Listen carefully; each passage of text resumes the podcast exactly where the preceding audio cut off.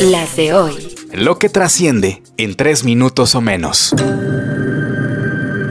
Las de hoy.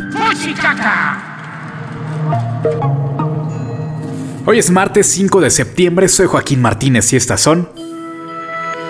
Las de hoy. Mal y de malas. ¿Por qué martes?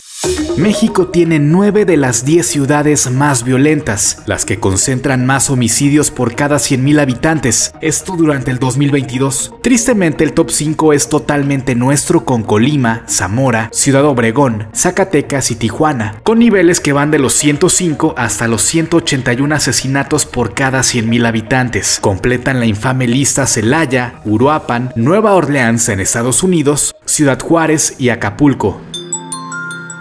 Las de hoy. La muerte de Selena Quintanilla está cerca de volver a las noticias. Resulta que Yolanda Saldívar, quien agredió a la reina del Tex-Mex, podría quedar libre por su buena conducta en prisión por haber pasado 30 años presa llegado el 2025. Eso si el clamor social lo permite. Las de hoy.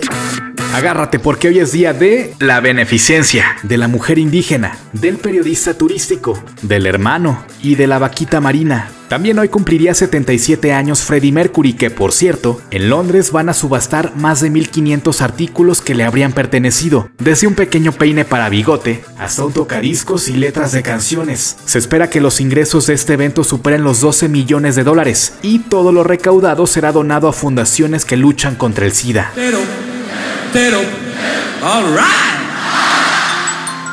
Las de hoy.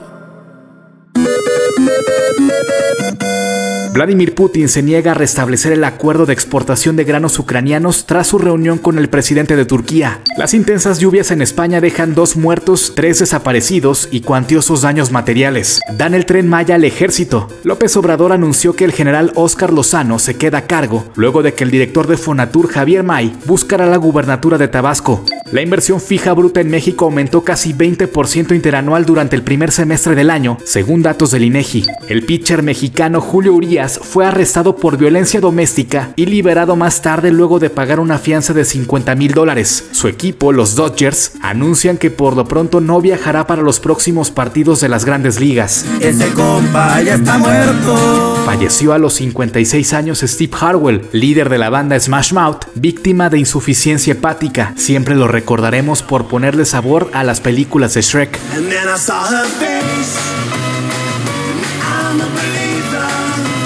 ¿Te gusta cómo contamos las noticias? Ayúdanos a llegar a más personas y comparte este episodio. Con la producción de Alejandro Gómez y guion de Joaquín Martínez, estas fueron Las de hoy.